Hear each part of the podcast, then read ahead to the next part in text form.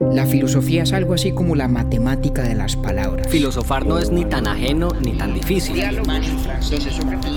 modo geométrico, Ahí tengo yo otra pregunta.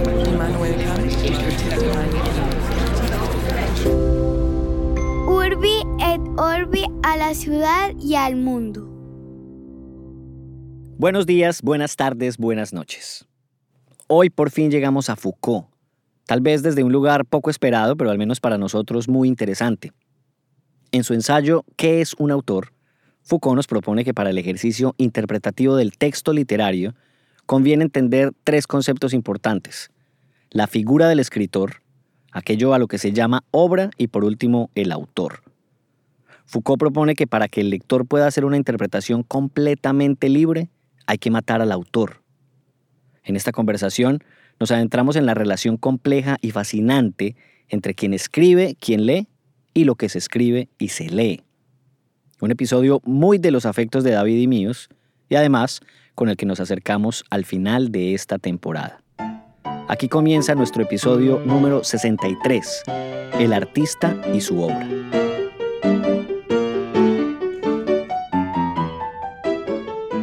Don David Zuluaga, don Octavio Galvis Villegas. Yo, ahora le digo mucho a esa familia, le digo don David, don Clemente y mi María Cristina. ¿Qué más, hombre? Que, no, que no se note ahí la... que estoy cargado para el lado ahí de, de María. Que no se note. Oiga, le voy a decir pues un dato inútil pero divertido, sobre todo a ser divertido para usted. Cuente a ver. Porque usted y yo nos gusta por ahí así a veces fumarnos pues un, un, habano, ¿sí o qué? Sí, claro, de vez en cuando. Yo pensaba que, sí, yo pensaba que la tradición en Estados Unidos era solamente fuerte en Miami.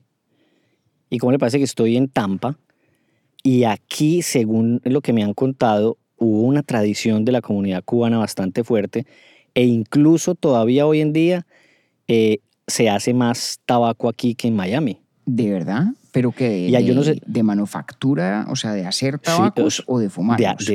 no, de hacer, de las dos, pero de hacer. De hecho, no sé si usted conoce a Arturo Fuente, que es una marca. Sí, sí, sí. No nos, no nos está pagando publicidad. Pero aquí está, pues es de República Dominicana, pero, pero eh, tiene aquí una fábrica bien grande. Ah, yo no sabía. De hecho, yo no sabía Entonces, que esto había producción en la Florida. No, yo no tenía ni idea. Y hay un barrio eh, en donde uno va todavía, y así como en la calle 8, la gente está enrollando tabaco y tal. No, o sea, súper Sí, sí, sí. De hecho, dicen incluso que el, el sándwich cubano acá es mejor que en Miami. Toca ir a probarlo y le cuento ahí a ver si es verdad o no. Entonces, bueno, nos toca venir aquí a Tampa en algún momento. Por lo visto, espero reporte detallado de su visita porque yo nunca he estado. Es muy sabroso. Esta ciudad es muy chévere, tiene otras ciudades cerca eh, muy lindas. Eh, me gusta, me gusta esta zona. Está bien, hombre. Un saludo ahí para pa Diana Hoyos que me prestó su closet. Si usted viera, mejor dicho, es que no puedo tomarme una foto porque estoy solo, pero si viera usted en las condiciones en las que estoy grabando en este momento, eh, eso ya demuestra pues nuestro compromiso eh, firme con, con Urbi et Orbi, con los pelagatos. Está usted como cuando María Cristina ensayaba encerrándose en el closet eh, cuando vivíamos en un estudio muy pequeño los dos. Me acuerdo de eso. así está usted. igualito. Hoy usted va sin manta encima, ¿sí o qué? Sí, hoy voy sin manta porque está haciendo mucho calor. Tengo el aire apagado porque suena muy duro, pero, pero el calor está muy, muy, muy fuerte como para echarme una manta encima. Oiga, entonces póngale pues cuidado, como decimos nosotros. Hoy vamos a hablar del artista y su obra. Sí. Y digamos que esas, esa frase o ese título se presta para muchas interpretaciones, sobre todo hoy en día, porque es una pregunta bastante frecuente. Entonces le propongo que de entrada nosotros propongamos cómo es que lo vamos a abordar. Sí. Como para que la gente esté de una vez aterrizada en, desde dónde lo vamos a ver eh, y cuál es la intención. De acuerdo, pues digamos que este es un capítulo que usted y yo veníamos rumiando desde hace tiempo, eh, fundamentalmente por, yo creo que por nuestra experiencia como lectores, pues voy a hablar de la mía en particular.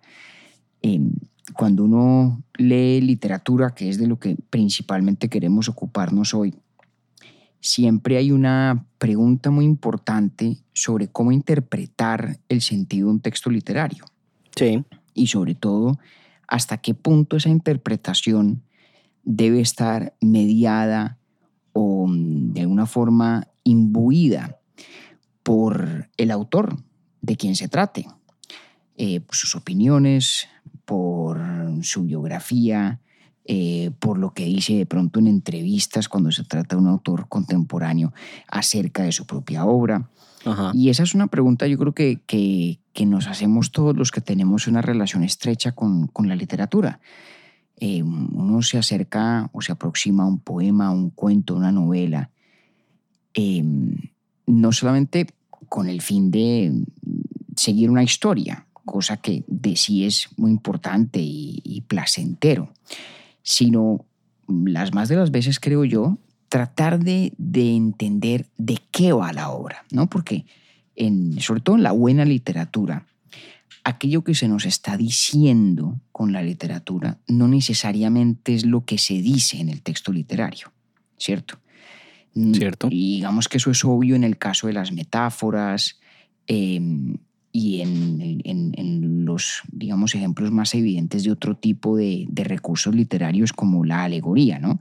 Cuando uno lee Animal Farm de George Orwell, que es una parodia fantástica, una sátira extraordinaria del totalitarismo, pues uno sabe que aunque la historia es sobre unos animales en una granja, en realidad no es sobre eso, ¿no?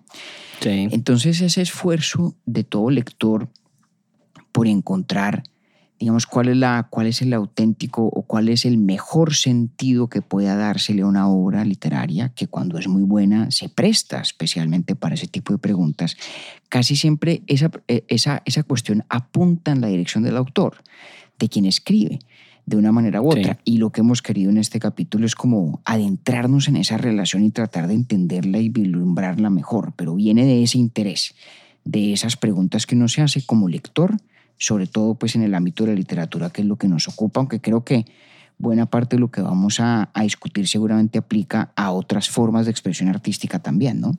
Como, como bien lo indica el autor, sobre el cual nos vamos a apoyar en parte para arrancar al menos este episodio. Así es. ¿sí? El señor Michel Foucault, de quien nos han pedido muchas veces que hablemos, ¿no? Así es. Por fin llegó por acá, por estos lados. Sí, tal vez llegó por una ruta insospechada, porque yo creo que mucha gente que, que, que pide que hablemos de Foucault estará pensando en los conceptos de la biopolítica y su historia de la Sí. sexualidad, el vigilar y castigar. Eh, pero una de las, entre las muchas cosas que era, Foucault era un, un crítico literario importante, un teórico de la literatura importante. Y ese es nuestro punto de partida. ¿A usted cómo le fue leyendo Foucault? Entonces, digamos, pues el ensayo se llama ¿Qué es un autor? Sí, que es un autor. Me gustó, lo disfruté mucho porque obviamente da como en, en la vena de mi oficio. Em, y me sirvió para plantearme unas preguntas o para despertarlas incluso un poco más de lo que ya habían empezado a configurarse desde un tiempo atrás.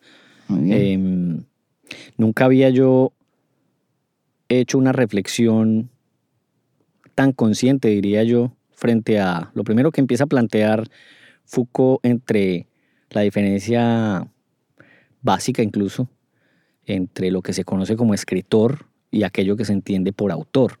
Sí, correcto. Y eso me pareció ya una cuota inicial valiosísima. Correcto, yo creo que ese es el punto de entrada. Venga, contemos rápidamente cuál es el, el argumento y el propósito de Foucault. Perfecto. Eh, en, este, en este ensayo de qué es un autor, Foucault básicamente propone lo siguiente. Dice, mire, hay ciertos textos que tienen autor y escritor, y hay ciertos textos que solamente tienen escritor.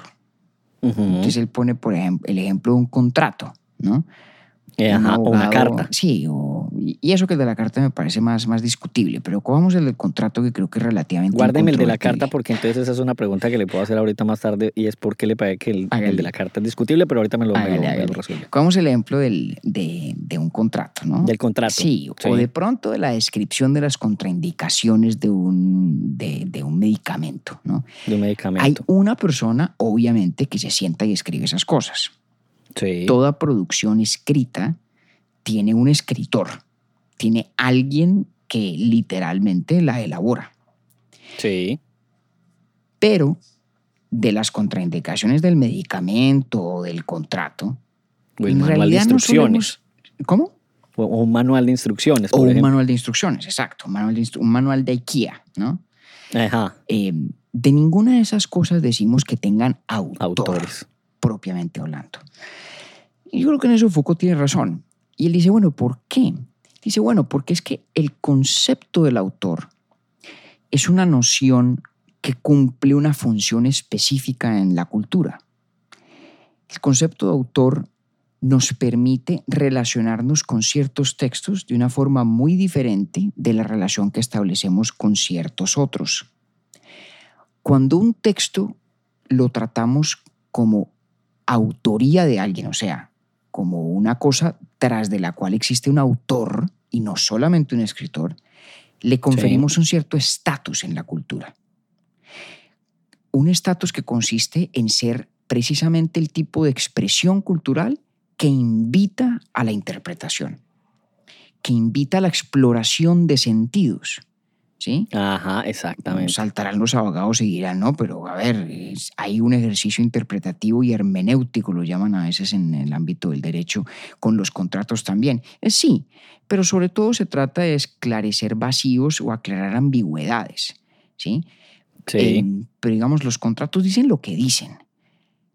Cuando hay un texto al que le conferimos autoría, básicamente le, le otorgamos un estatus cultural que nos invita a abordarlo como, digámoslo, una expresión sujeta a distintas lecturas y que tiene algún sentido de importancia, digámoslo así. Entonces, por eso de los poemas decimos que tienen autores, de las novelas decimos que tienen autores, de los cuentos también.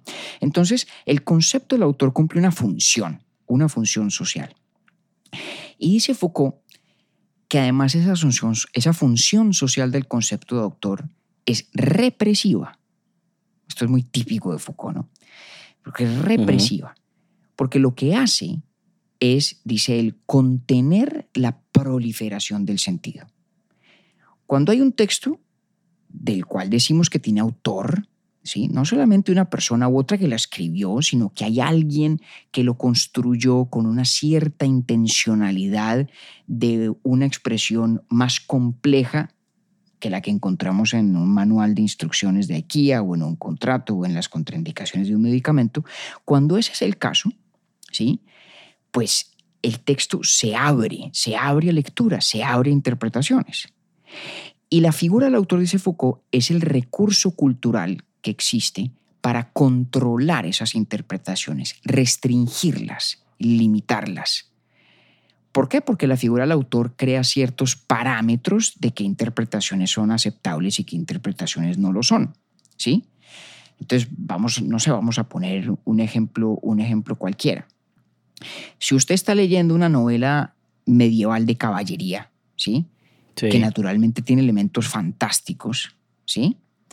Y de pronto hay un dragón que aparece en la historia y sobrevuela alguna escena de batalla, ¿sí? Que no se note aquí la inspiración de Game of Thrones.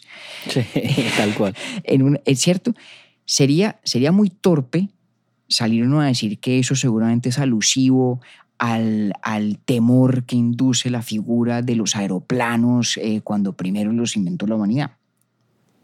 Pues porque hay una, hay una incoherencia cronológica. ¿no? Totalmente. Si esa es una obra que ocurre en el, en el Renacimiento o en el Medioevo tardío, pues... a- Sí, la relación es Eh, completamente atemporal. Exactamente. No es el mejor de los ejemplos, pero esto para ilustrar que toda aproximación interpretativa a un texto pues opera dentro de ciertos cánones, dentro de ciertos parámetros. Hay cosas que son interpretaciones plausibles, otras que no lo son. Y Foucault dice que la figura del autor lo que juega es ese rol, digamos, de regular, de limitar, de constreñir las interpretaciones posibles, más que de un texto, de una, De una obra. obra. ¿no? Porque cuando hablamos de autor, casi siempre estamos hablando de una figura que, entre otras cosas, es un constructo, y ya vamos a eso en un segundo, que aglutina no una, sino varias obras. Entonces, cuando uno piensa en García Márquez como autor, por ejemplo, está pensando uno en la figura que, entre comillas, está detrás de Cien de soledad, pero también de La hojarasca y también de. Memoria de mis putas tristes y también del amor en los tiempos del cólera, etcétera, etcétera, ¿cierto? Entonces, Foucault dice que el autor juega un rol, por eso digo, represivo. Reprime interpretaciones a las que un texto podría estar expuesto, a las que podría verse abierto en función de esta figura un poco oscura del autor. ¿Por qué digo oscura? Porque Foucault insiste, y vuelvo con eso al principio de su, de su observación Octi, en que hay que distinguir muy tajantemente al autor del escritor. Sí. El escritor es quien produce el texto.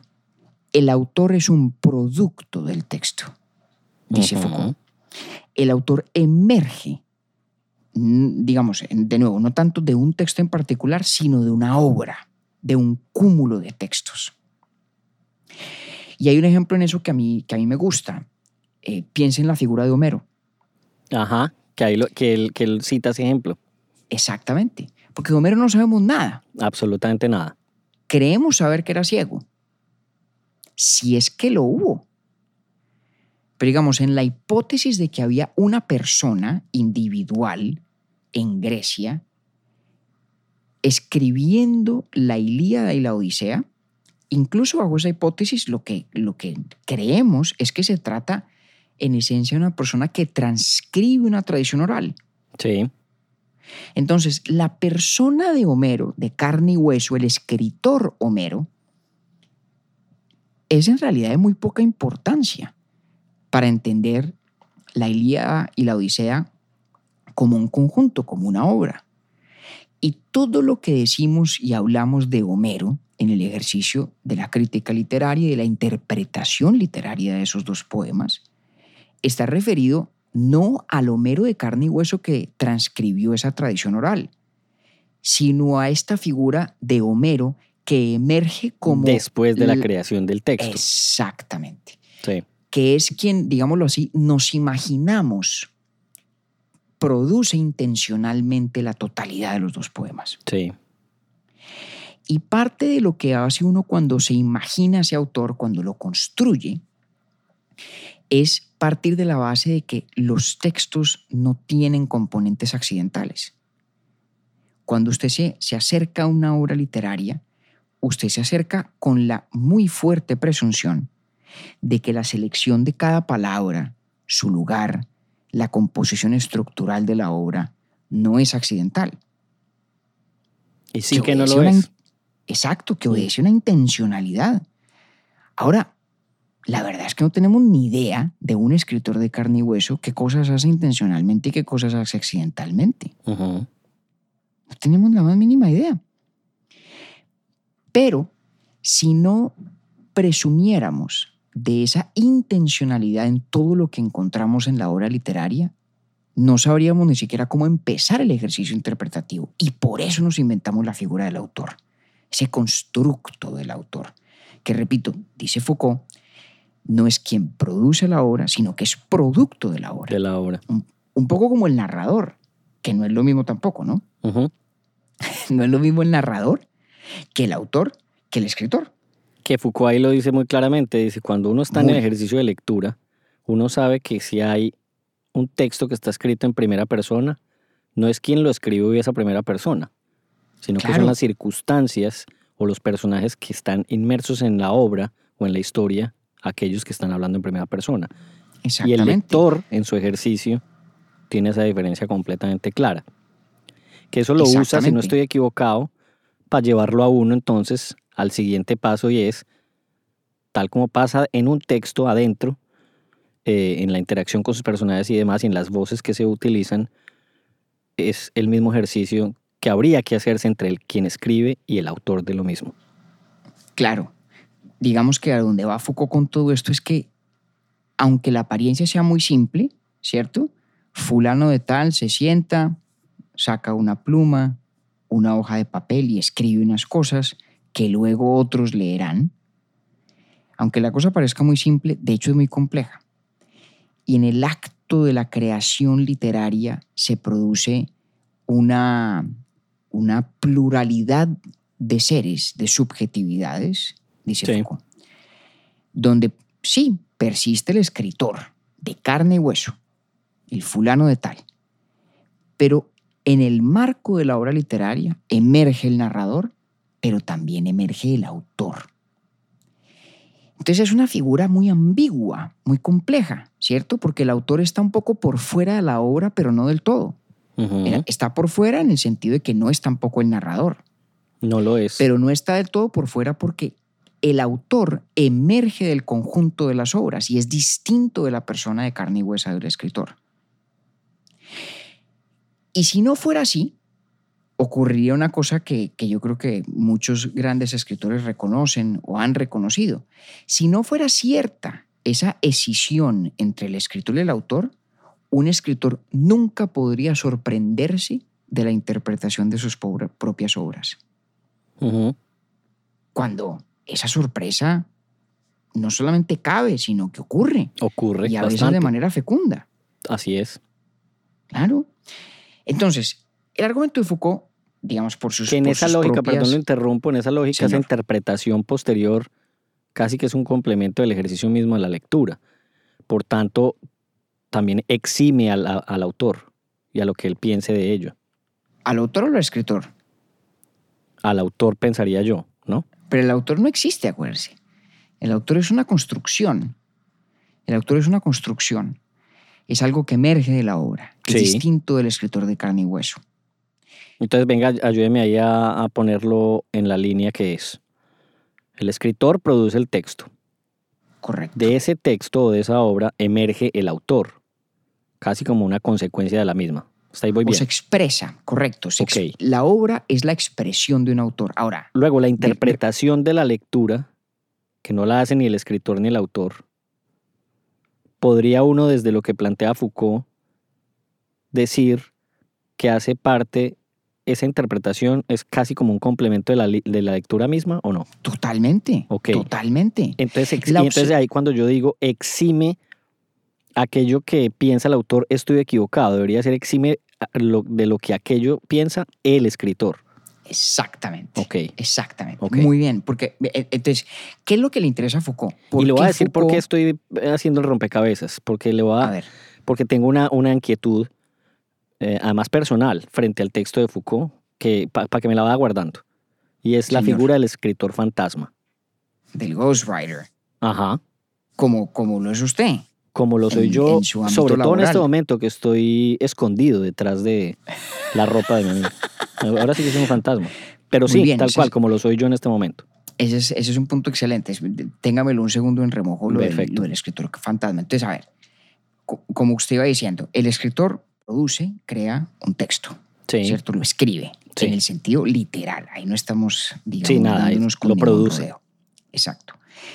Especialmente cuando se producen varios textos, ¿sí? Y emerge, digamos, un corpus, una obra, ¿cierto? Sí. sobre todo de ese corpus, de esa suma de textos, emerge la figura de un autor. Por eso, además, el ejemplo de Homero es muy diciente, ¿no? Homero tiene dos grandes poemas. Y hablamos de ellos y pensamos en ellos y los ponemos en diálogo el uno con el otro, Ajá.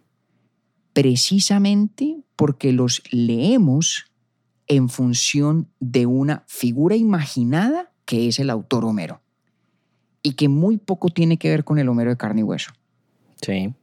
Entonces, claro que el ejercicio de lectura y de interpretación, digamos, es entrar a colaborar con el texto. Y esa colaboración en muy buena medida consiste precisamente en ir pintando los pliegues, ir esbozando los márgenes de quién es el autor. De nuevo, no el escritor. El escritor no tiene ciencia, no tiene misterio. Es la figura de carne y hueso que produce el texto.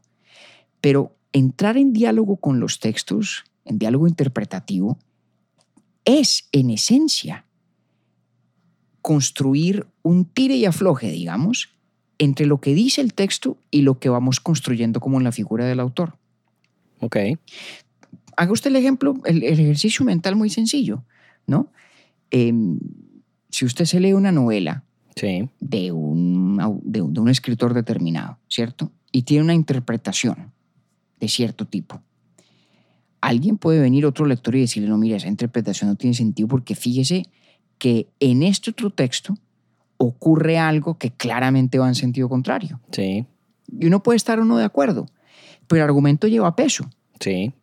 ¿Por qué lleva peso? Porque las distintas obras están en diálogo bajo el supuesto de una figura imaginada que las ha construido todas en cada uno de sus detalles con absoluta intencionalidad.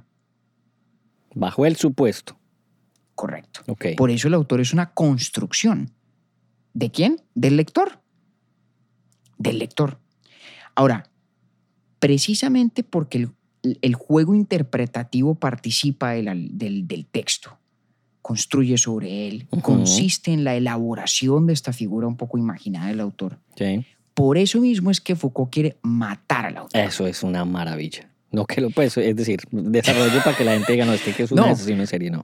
En Pero el sí. contexto de lo que estamos hablando es una maravilla porque acuérdense que el autor no es una persona de carne y hueso, el autor es una construcción que emerge de la obra. Y Foucault lo quiere matar. ¿Por qué lo quiere matar? Porque quiere liberar el ejercicio interpretativo de todo constreñimiento, de toda limitación.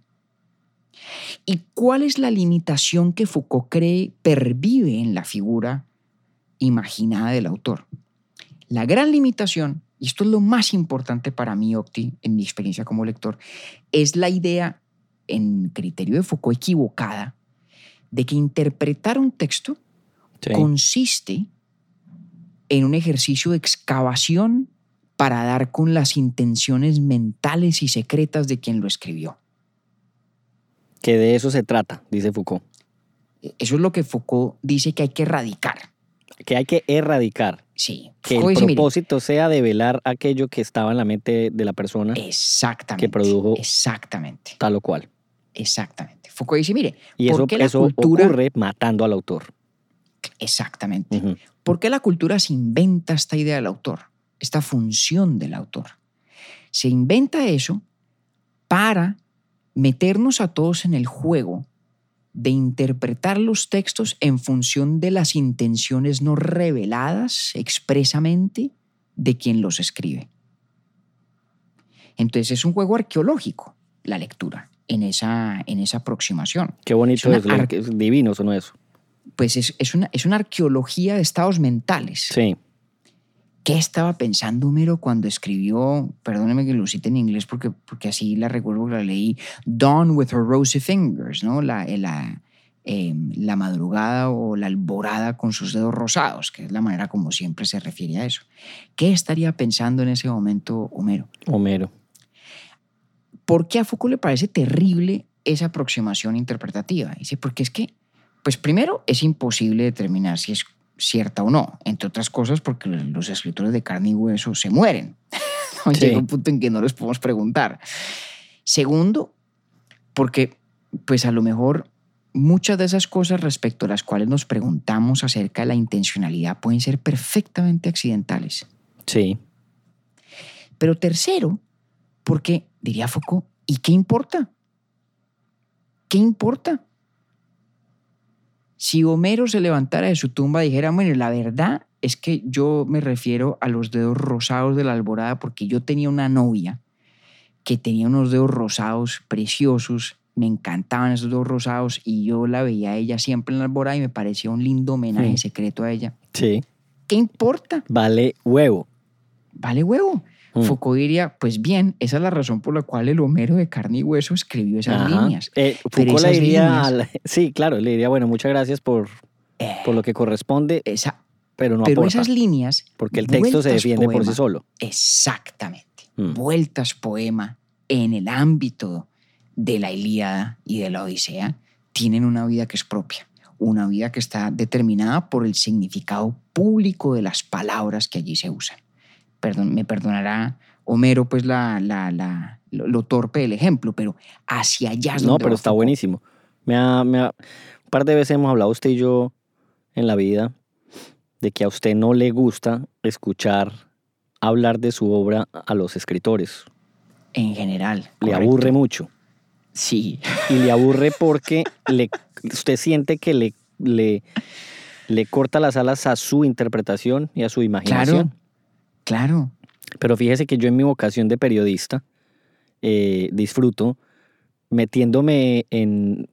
Es decir, que el, que el escritor me cuente de dónde fue que sacó eso y aún así soy caprichoso y en mi ejercicio digo, pues bueno, si fue porque su novia tenía ojos, eh, dedos rosados y usted la veía en la alborada, yo pienso que eso es un helado de, fresa, para mí ese es un helado de fresa. Pero Vale, entiendo pero- la, la cosa, entonces, porque a mí me gusta, a mí me gusta perseguir ciertos Usted escritores. a mí, pues, por ejemplo, me usted es encantaba... periodista por encima de todo. Claro, y a mí me encantaba. Y fíjese usted cómo Gabo, que era también periodista, disfrutaba mucho hablando de eso. A mí me encanta eh, escuchar, escucharlo a él hablar de, de su, de su obra. Pero era muy tímido en eso, ¿no? Entre Sí pero, lo- sí, pero digamos que daba unas claves. Eh, Me acuerdo que cuando, bien. por ejemplo, en el otoño del patriarca, que estaba tan, tan bravo el hombre, con la poca aceptación que, que el texto aún hoy en día todavía sigue eh, provocando, sale en su defensa dando una que otra clave importantísima para uno al menos darle la oportunidad de leerlo desde otro ángulo. Y eso no hubiera sido posible si la persona de carne y hueso, de Gabriel García Márquez en ese caso, no sale a tratar un poquito de nivelar la vaina. Pero yo entiendo por qué a usted en cambio eso no le, no le parece tan divertido. Yo creo Claro, que puede ser en mi vocación periodística que, que lo Mm, disfruto. Sin duda, Sí. sin duda. Eh, digamos, usted acaba de desnudar el propósito íntimo detrás de este capítulo que tanto hemos conversado usted y yo, y es que yo tengo un capricho. Yo Sí. tengo el capricho de que muy poco me importa lo que un escritor diga sobre sus textos. Muy poco me importa. Y de hecho, no son pocos los grandes escritores que son, Vamos a hacer un ejercicio, le voy a hacer un ejercicio aquí con 100 años de soledad.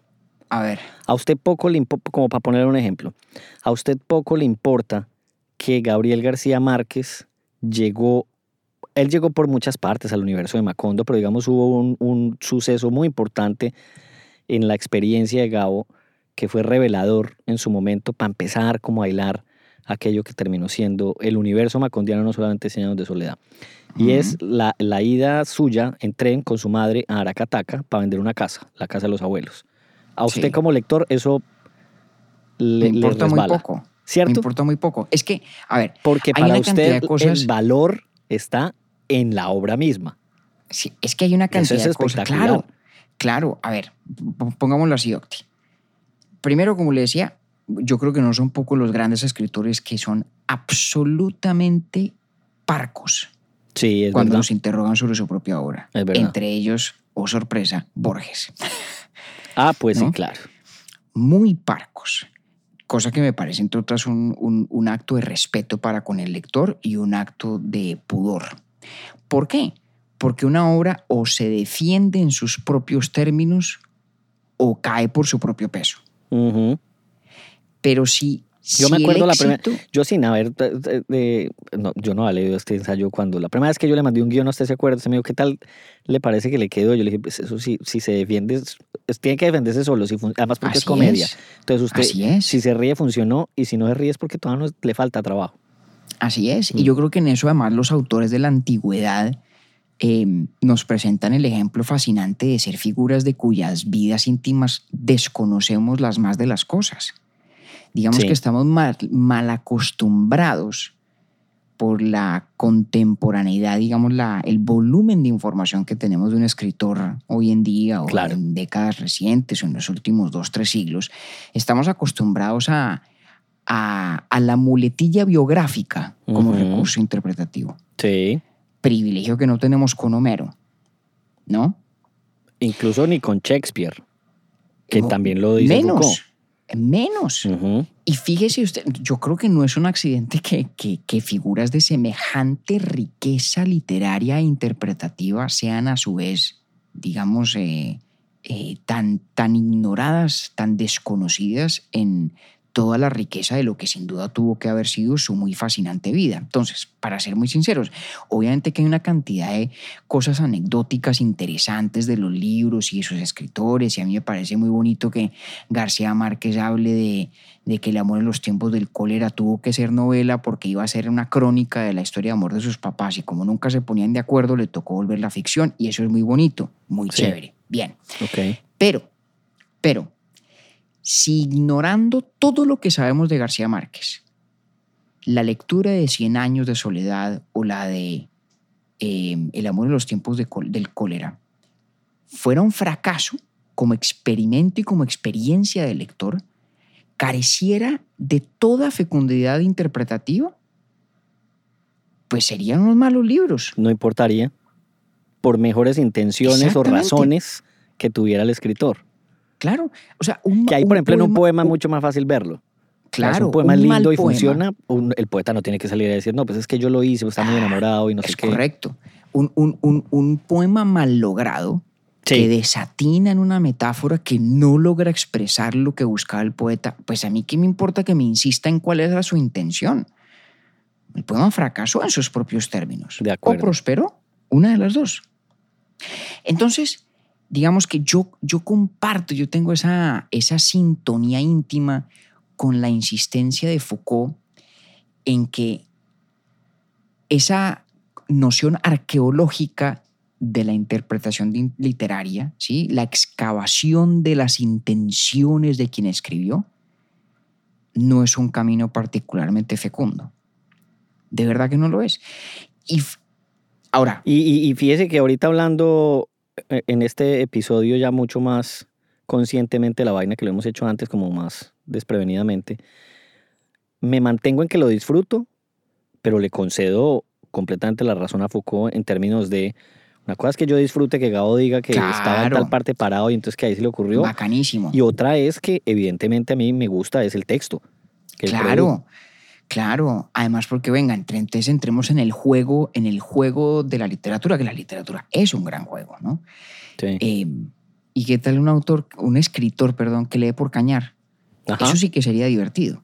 Sí, aquí lo hemos dicho de, de- de textos, no será de Borges, que lo hemos dicho tal cual así, cañando.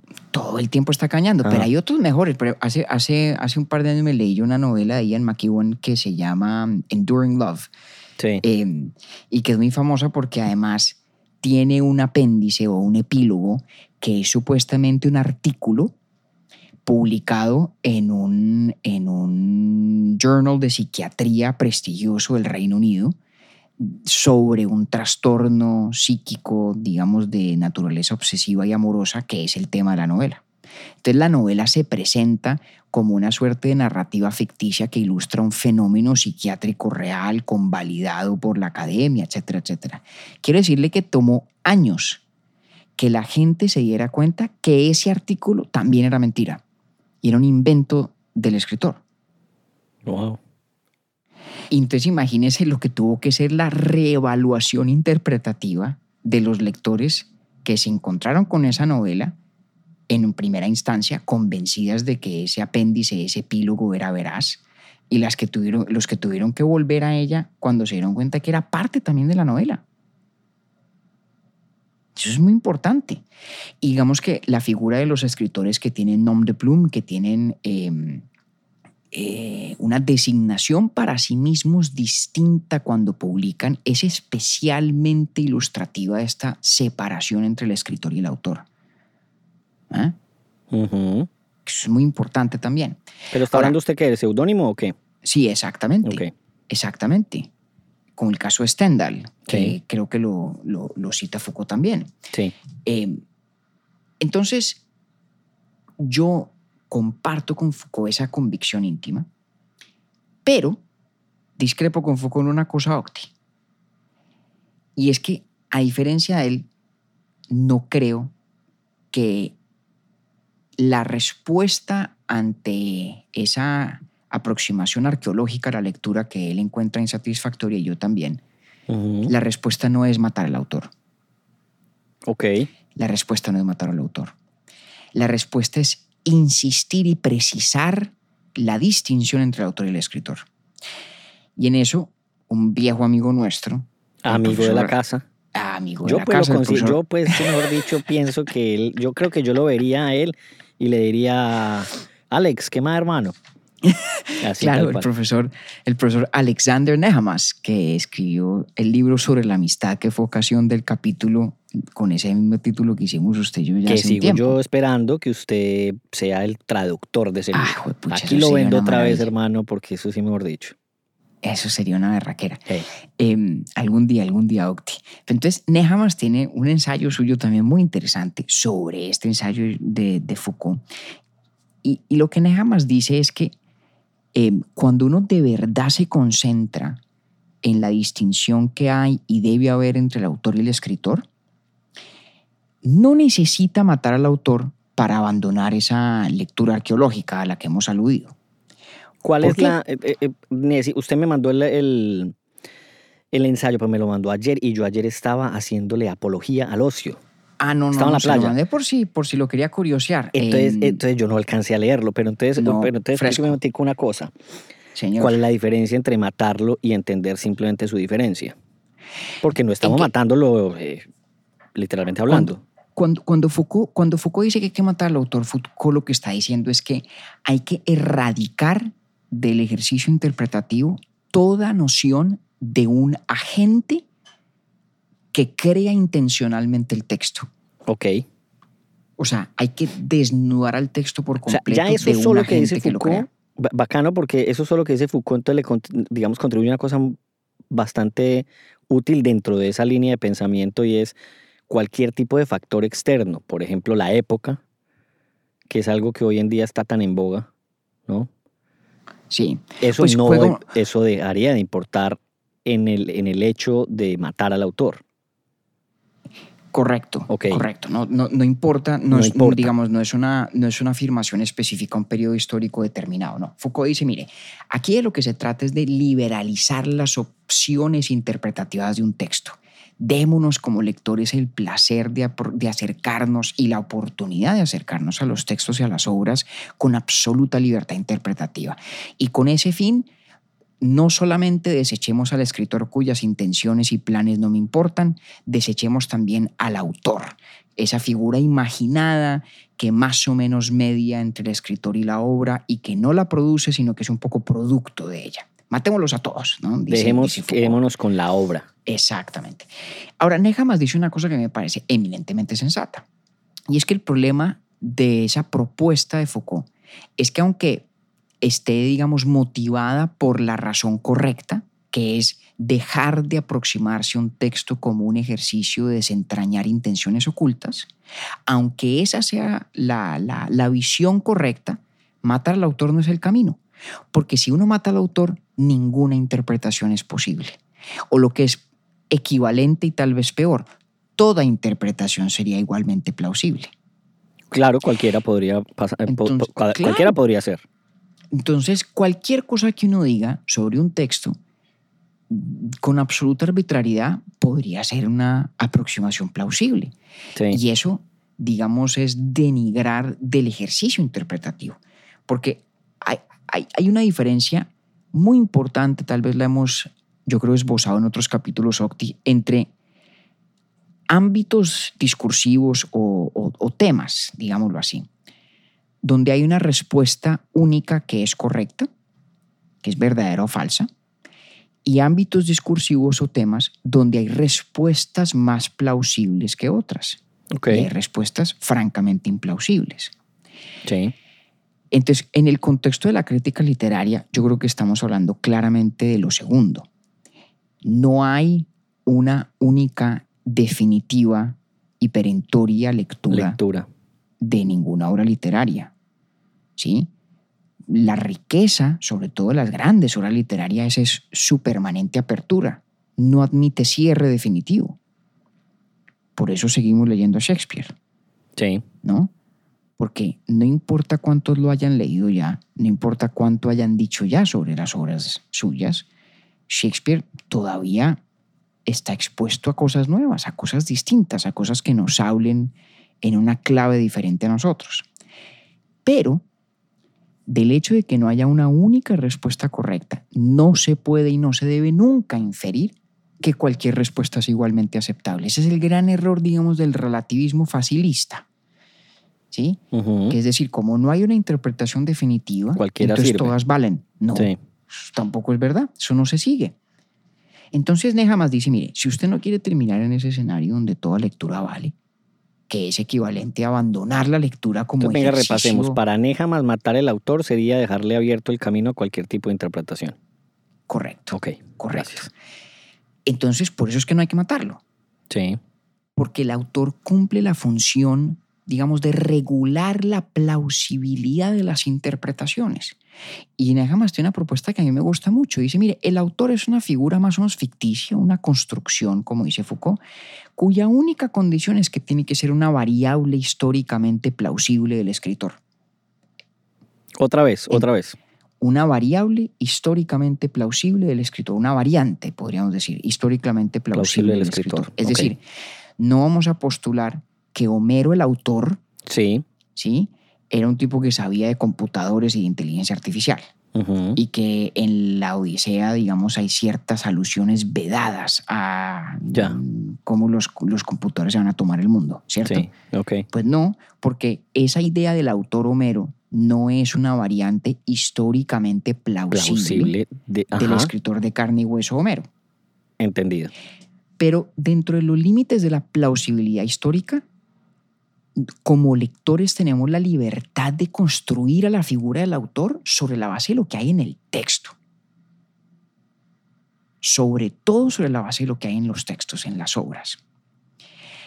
Y eso es lo que nos permite tener diálogo interpretativo. O sea, ¿por qué usted y yo podemos tener una conversación sobre un libro, sobre una novela? Como lo hemos hecho con Borges, acá. Y, y como lo- en muchos casos, ¿cierto? En Urbi digo yo. Claro, en un Mm. video Dolby y fuera de micrófono muchas Ah, veces sí, también. ¿Por qué lo podemos hacer? Mm.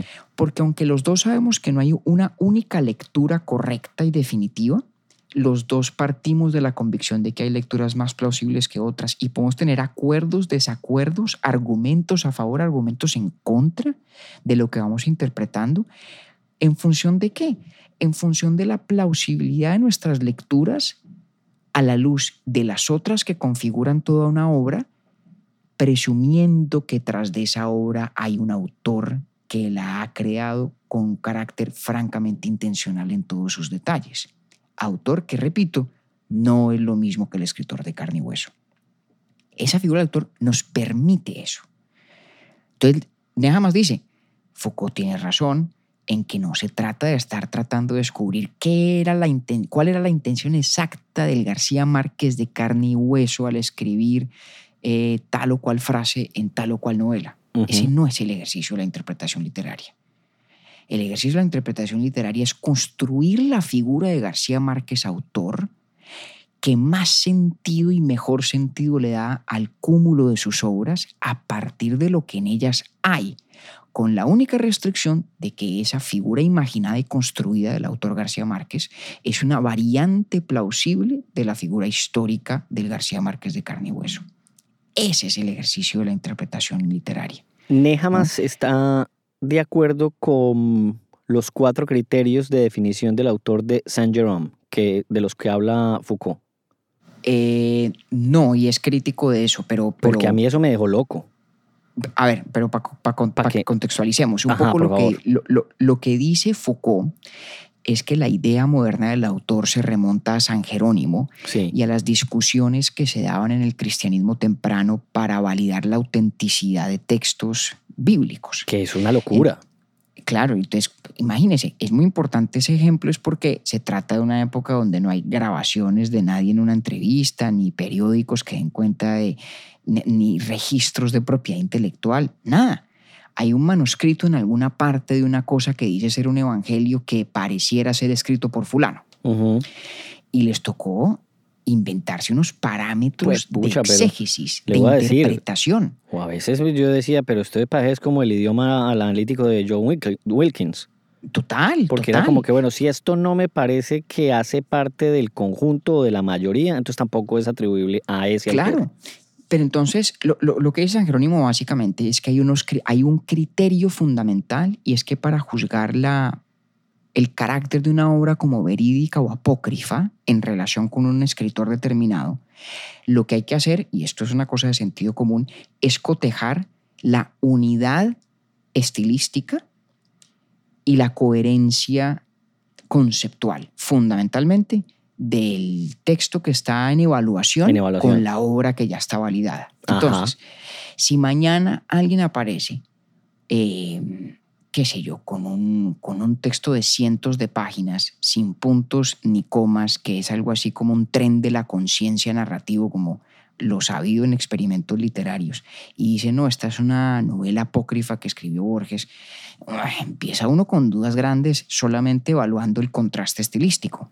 De acuerdo. Y luego se encuentra grandes desviaciones, digamos, en ciertas ideas que le dan coherencia a la obra de Borges como la conocemos, entonces genera más cuestionamientos. Ahora, todo eso es importante, ¿por qué? Porque yo creo que destaca lo que Nehamas insiste que es la utilidad del autor como un recurso de interpretación. Cuando nosotros decimos de una obra que tiene un autor, lo que estamos diciendo es que esa obra se lee, se interpreta como ella toda, una acción intencional de una única persona imaginada. Entonces, obviamente esos criterios de coherencia juegan un rol ahí, ahí muy importante. Ok. En últimas, yo creo que lo, que lo importante de todo esto es, digamos, encontrar la vía media entre dos, dos abismos, ¿no? entre el Sila y el Caribdis de dos, perdón, de, de la lectura. Uno es el de creer que el ejercicio de interpretar un texto literario que además merezca la pena claro. es equivalente al descubrimiento de intenciones íntimas del escritor. Eso prácticamente cerraría la posibilidad interpretativa respecto a los textos de cuyos escritores no sabemos nada o muy poco. Y haría muchos otros vulnerables a las accidentales apreciaciones que un autor tenga sobre su propia obra. Y el segundo abismo, el segundo riesgo, ¿sí? es el de creer que toda interpretación es igualmente valedera. La forma de transitar la vía media es marcando la diferencia. Exacto, rescatando la figura del autor como la construcción imaginada que nos permite el diálogo interpretativo, pero marcadamente distinta de la figura del escritor de carne y hueso. Marcadamente distinta. Esa es la respuesta. Y yo creo que además eso le ha legado a la cultura unas riquezas literarias exquisitas. Y quiero, para, para que vayamos cerrando el diálogo, y proponerle este ejemplo. Perdón, antes de eso, no quiero, no quiero omitir por completo su comentario. Ah, no, tranquilo que yo ahí, se lo tengo, yo ahí se lo tengo lo guardado. Porque lo del Ghostwriter es el ejemplo perfecto de la distancia que existe entre escritor y autor. Sí. Cuando usted es el escritor fantasma de alguien, usted es el escritor. Sí. Pero en realidad es el otro quien cumple las funciones de autor. Tanto así que incluso hasta desde la parte jurídica se entiende, o sea, los derechos de autor son de quien, para, para, son de, de, aquí, de aquel para quien yo escribí. Claro, de quien asume la responsabilidad de lo escrito. Porque es la historia de él, no es la mía. Claro. tal cual. Exactamente. La relación entre... Expliquémosle a la gente que no sepa qué es un escritor fantasma o qué es un ghostwriter en inglés.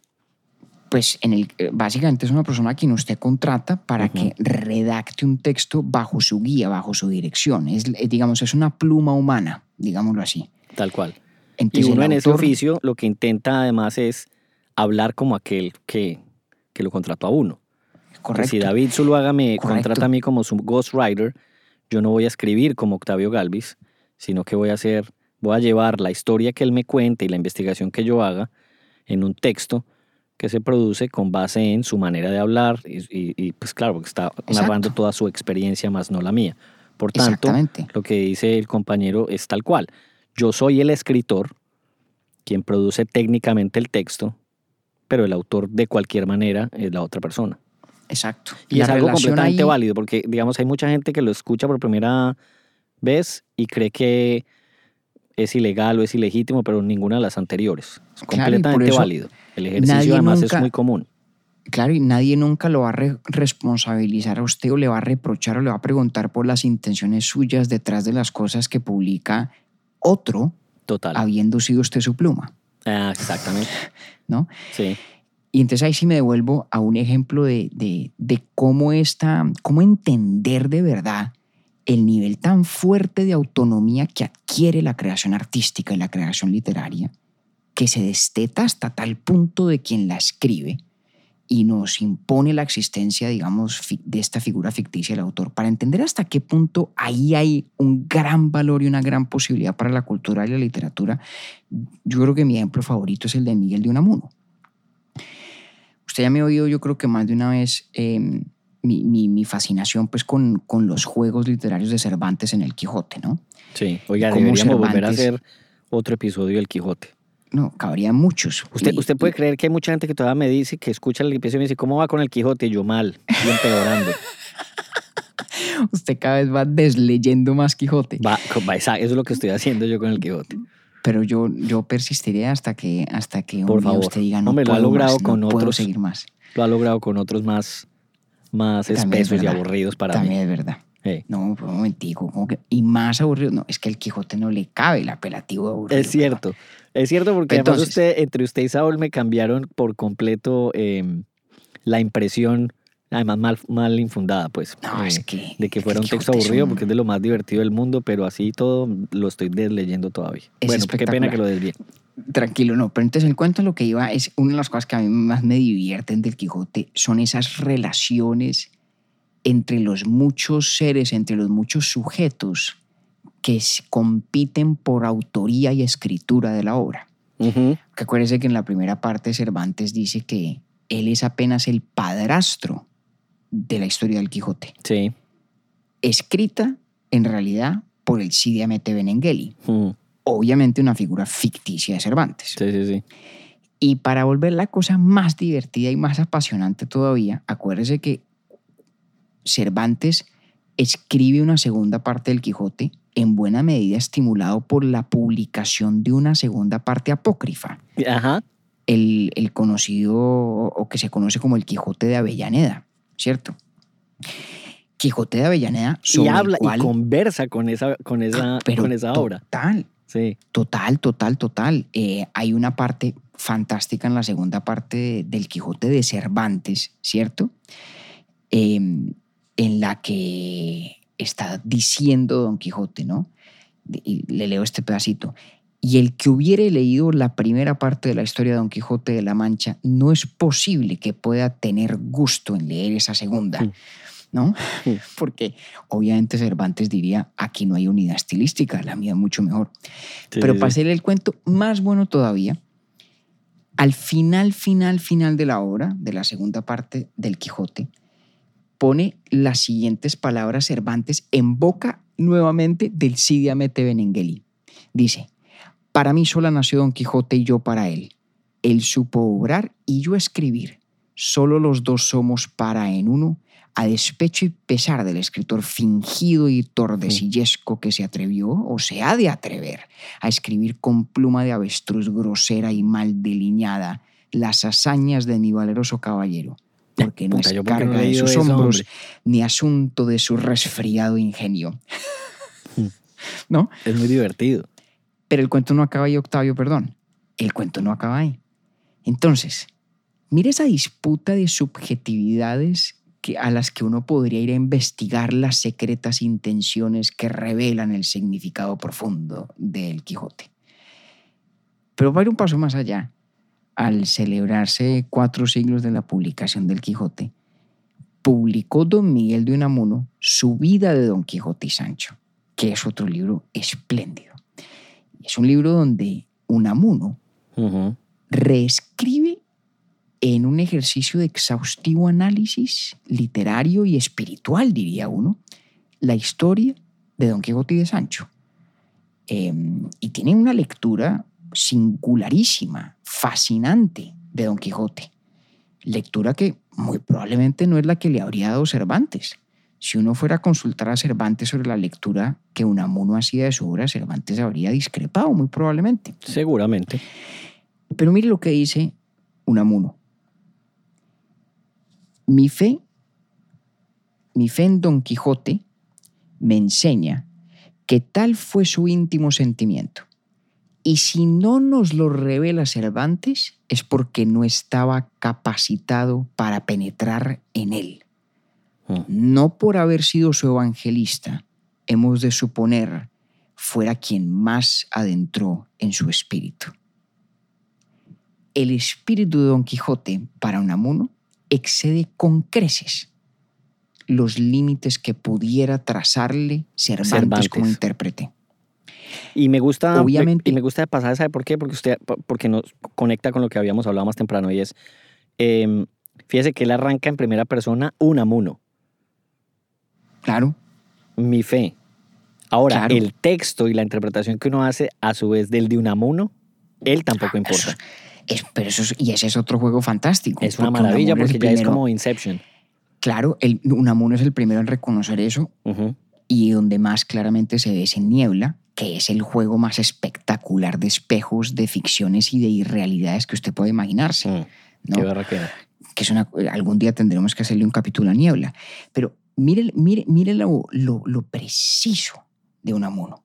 Unamuno dice que el texto de Cervantes es infalible. Sí. Es decir, toda interpretación de Don Quijote debe estar fundada en el texto del cual emana Don Quijote. sí. Pero el espíritu de Don Quijote, lo que significa Don Quijote, no puede estar bajo ningún punto de vista restringido, limitado a lo que de él pudiera pensar o decir Miguel de Cervantes. Cervantes Saavedra de carne y hueso. Aun cuando fue quien más lo conoció o lo exploró. Y- Pero se queda corto. Y, y eso, porque creo que Unamuno discreparía. Unamuno También, sí. diría que fue, fue, fue el privilegiado historiador de Don Quijote, pero, Eso diría pero Unamuno. creo que creo que Unamuno diría que él es, es un, tiene acceso privilegiado al alma de Don Quijote por encima del acceso que tuvo el propio Cervantes. Ah, aunque mierda. fuera Cervantes su privilegiado evangelista e historiador. Se llama La vida de Don Quijote y Sancho. Se llama Vida de Don Quijote y Sancho. Ok, es absolutamente fantástico, Una es un nota. libro alucinante. sí. eh, que hay que leer después de haber, de haber leído El Quijote.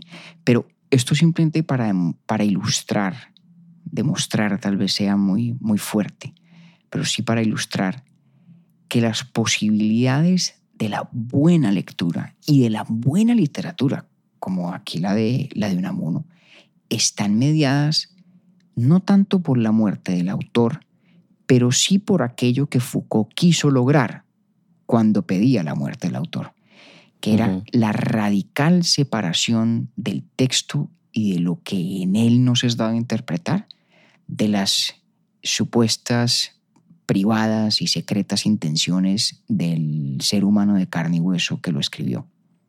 Léame esa última frase, compañero, de cómo termina Foucault el ensayo, porque parece contundente. Yo la tiene a la mano usted, yo no lo tengo pues la mano. Yo yo, espérate un porque yo como estoy aquí escondido, eh, me, me va a demorar. Usted no tiene el ensayo Pero- a la mano. Pero No, bueno, lo que él dice es todo aquello que diga el autor, pues qué importa. ¿sí? Que pide que desaparezca el autor como un vehículo o como un sistema que constriñe, que limita la interpretación. Pero como hemos ido discutiendo, en realidad el mismo fin que busca Foucault hasta cierto punto, que es el de independizar la interpretación de esa arqueología de intenciones secretas de un escritor, ese mismo fin se consigue sin que haya que matar al autor. Y de hecho es mejor no matarlo porque el autor nos permite conservar parámetros para Nos da una la referencia. plausibilidad, exactamente. Nos la da una referencia para lograr una interpretación plausible. Correcto. Oiga, qué berraquera. Pues tenía yo mucha gran- muchas ganas de este, de este episodio por obvias razones. Hombre, Acaba de estronar en, en, en mi... eh, so- eso es solo un- un- una clasificación personal, que hasta ahora mi favorito de la temporada había sido Borges. Lo voy a poner ya de virrey. a carajo. Bueno, Sí, este, Pues- este va ganando. Nos queda uno para terminar temporada. nos queda uno. Es que este es muy próximo a, a- a las pasiones compartidas, ¿no? Su- este su- cercano a nuestro afecto. Exactamente, su, su Sí. trabajo incluso y, y- Sí. y el deleite mío pues en, en la lectura y bueno, auguro que puede haber alguna polémica sobre lo que hemos hablado hoy, pero, pero bueno, ahí está, Ah, pues qué dicha, de eso se trata. de eso se trata. Bueno, Compañero, un abrazo pues y nos vemos entonces. Hágale pues, nos vemos muy pronto. Bueno, señor. Un abrazo. Urbi et Orbi es producido por Bielo Media, con la música original de Felipe Durán, la coordinación general de Camilo Zuluaga y la dirección creativa de María Cristina Pimiento. Agradecemos especialmente a Luchi y Titín por la voz del cabezote y nuestro logo.